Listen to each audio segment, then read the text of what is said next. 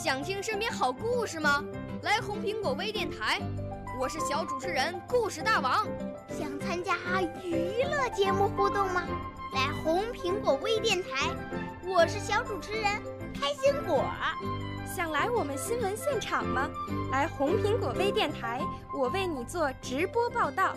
想有个机会脱口秀吗？来红苹果微电台，我带你在精彩栏目中互动开讲。我们的语言魅力在这里提升，我们的儿时梦想从这里起航。大家一起喜羊羊。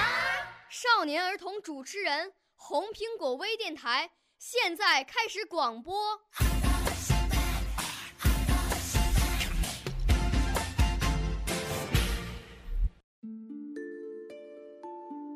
亲爱的，大朋友、小朋友，你们好，欢迎收听北京人民广播电台红苹果微电台《静好说佳节》。今天，静好要和大家分享的传统节日是中秋。中秋节又称月夕、秋节、仲秋节、八月节、八月会、追月节、玩月节、拜月节、女儿节。或团圆节，是流行于中国众多民族与汉字文化圈诸国的传统文化节日，时在农历八月十五，是我国的传统佳节。自二零零八年起，中秋被列为国家法定节假日。二零零六年五月二十日，国务院列入首批国家级非物质文化遗产名录。因为八月十五是一年秋季的中期，所以就被称为中秋。在中国的农历里，一年分为四季，每季又分为孟、仲、季三个部分，因而中秋也称仲秋。八月十五的月亮比其他几个满月的月亮更圆、更明亮。在这样的夜晚，人们仰望天空。如玉如盘的朗朗明月，自然会期盼与家人团聚。远在他乡的游子也借此寄托自己对故乡和亲人的思念之情，所以中秋也称为团圆节。民间中秋赏月活动大约始于魏晋时期，盛于唐宋。据宋代朱毅《取消旧闻》中说。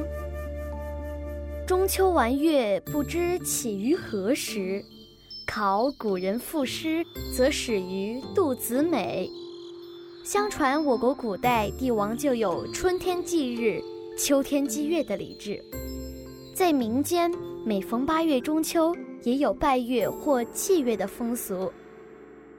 八月十五，月儿圆，中秋月饼香又甜。这句名谚道出中秋之夜城乡人民吃月饼的习俗。月饼最初是用来祭奉月神的祭品，后来人们逐渐把中秋赏月与品尝月饼作为家人团聚的象征。慢慢的，月饼也就成了节日的礼品。据说中秋吃月饼最早可以上溯到周代，源自我们民族祭月拜月的一种仪式。可以说是自然拜物教的一种现象。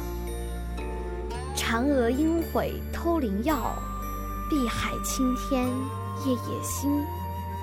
多么美好的诗句！而嫦娥奔月、吴刚折桂、玉兔捣药，已经成为我们民族古老而美妙的神话之一，演绎着农业时代人们把月亮作为一种神对待的崇拜。传说到了唐代，月饼还不叫月饼，因为馅中有核桃、芝麻等舶来品，而叫做胡饼。是杨贵妃中秋吃胡饼，看到月亮时，心血来潮说：“就把胡饼叫月饼吧。”于是把月饼的冠名权归杨贵妃了。当然，这只是民间的演绎。其实，我国最早出现月饼的文字记载是出于苏东坡的诗句：“小饼如嚼月，中有苏和饴。”也就是说，从宋代时起，月饼才渐渐大行其事。并且让月饼多了团圆的意思。圆圆的月饼正好取了团圆的“圆”的象征的意思。万里此情同皎洁，一年今日最分明。这个传统一直延续到解放初期，那时还有卖兔儿爷的，是把兔子奉为与嫦娥一样的神。只是现在的兔儿爷早就被那些明星们取代了。清代有竹枝词写道：“红白翻毛制造精，中秋送礼遍都城。”民国北平的俗曲唱道：“荷花未全谢，又到中秋节，家家户户把月饼切，香辣芝麻兔儿爷，财权行令同赏月。”可以想见，在岁月的更迭变迁之中，月饼已经普及的相当广泛了。从时令上说，中秋是秋收节；从渊源上说，中秋又是祭月节。它源于古人类对自然的崇拜。在古代，人们就有秋暮夕月的习俗，夕月就是祭拜月神。到了周代，每逢中秋夜都要举行迎寒。和祭月。相传古代齐国丑女无颜，小时候曾虔诚拜月，长大后以超群品德入宫，但没有被宠幸。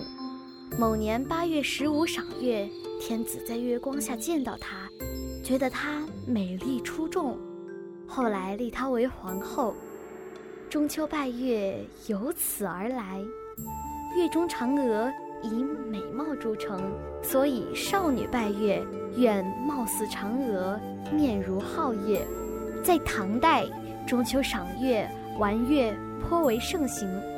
在北宋京师，八月十五夜，满城人家不论贫富老小，都要穿上成人的衣服，焚香拜月，说出心愿，祈求月亮神的保佑。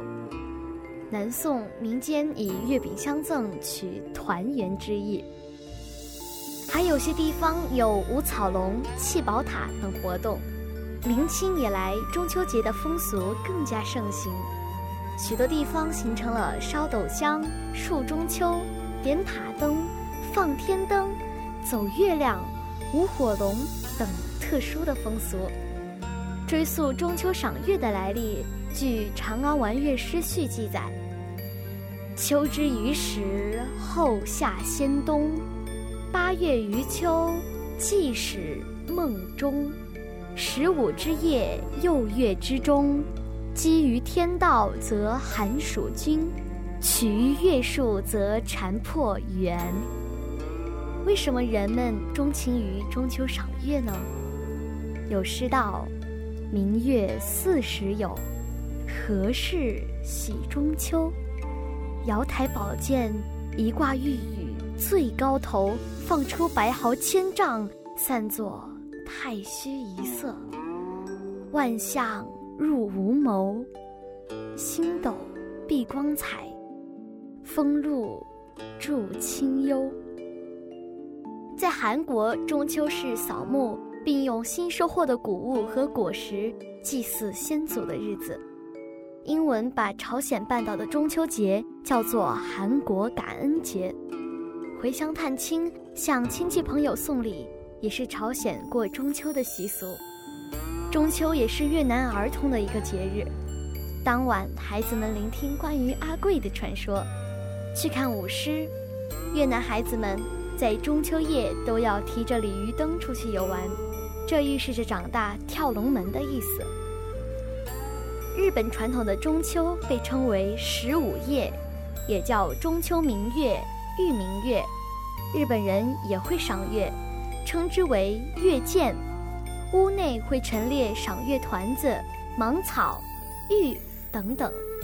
在赏月时吃的江米团子也称月见团子。琉球人中秋除了祭祖拜月外，还会祭灶，感谢灶君。保佑一年内家中平安。除了吃月饼，他们会吃一种叫做“吹上饼”的食品。这是一种表面铺上红豆的米饼。除此之外，还有拔河、舞狮等风俗。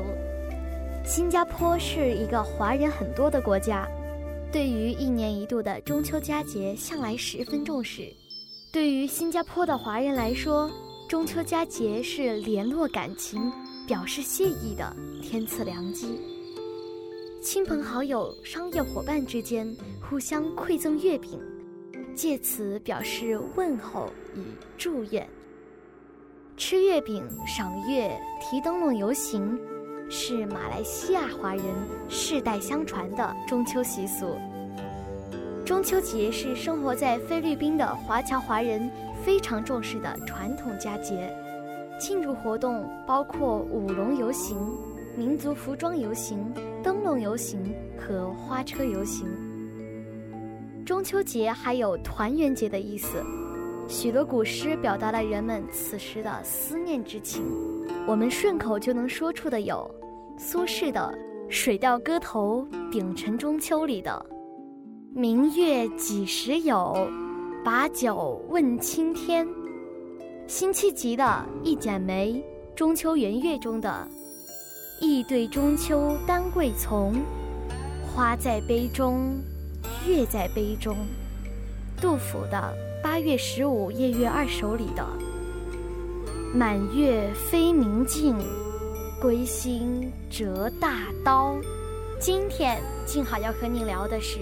唐代诗人李商隐写的《嫦娥》：云母屏风烛影深，长河渐落晓星沉。嫦娥应悔偷灵药，碧海青天夜夜心。这首诗的意思是说，透过装饰着云母的屏风，烛影。渐渐暗淡下去，银河也在静静的消失，晨星沉没在黎明的曙光里。月宫的嫦娥恐怕后悔偷了后羿长生不老的药，现在只有那青天碧海，夜夜陪伴着她的一颗孤独的心。是啊，嫦娥孤孤单单的在天上，看着日新月异的祖国。心中能不后悔吗？不过我想，从二零零四年开始，他大概就没那么寂寞了吧？因为从那一年开始，我国正式开展月球测探工程，并命名为“嫦娥工程”。那些以嫦娥命名的卫星依次升空，作为中国人的嫦娥，一定也无比的骄傲和自豪吧。毕竟他是一个不需要中国护照也能看尽天下，还被祖国妈妈时刻记挂着的人。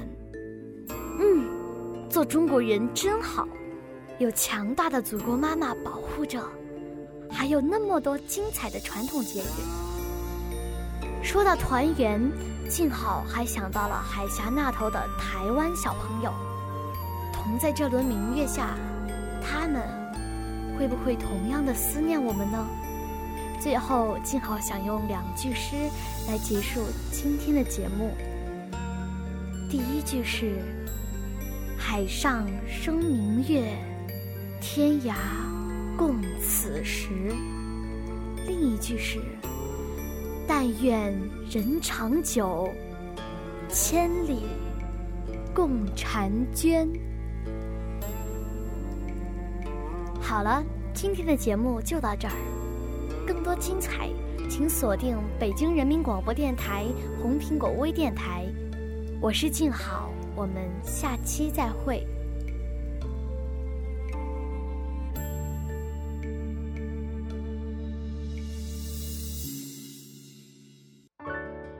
少年儿童主持人，红苹果微电台由北京电台培训中心荣誉出品。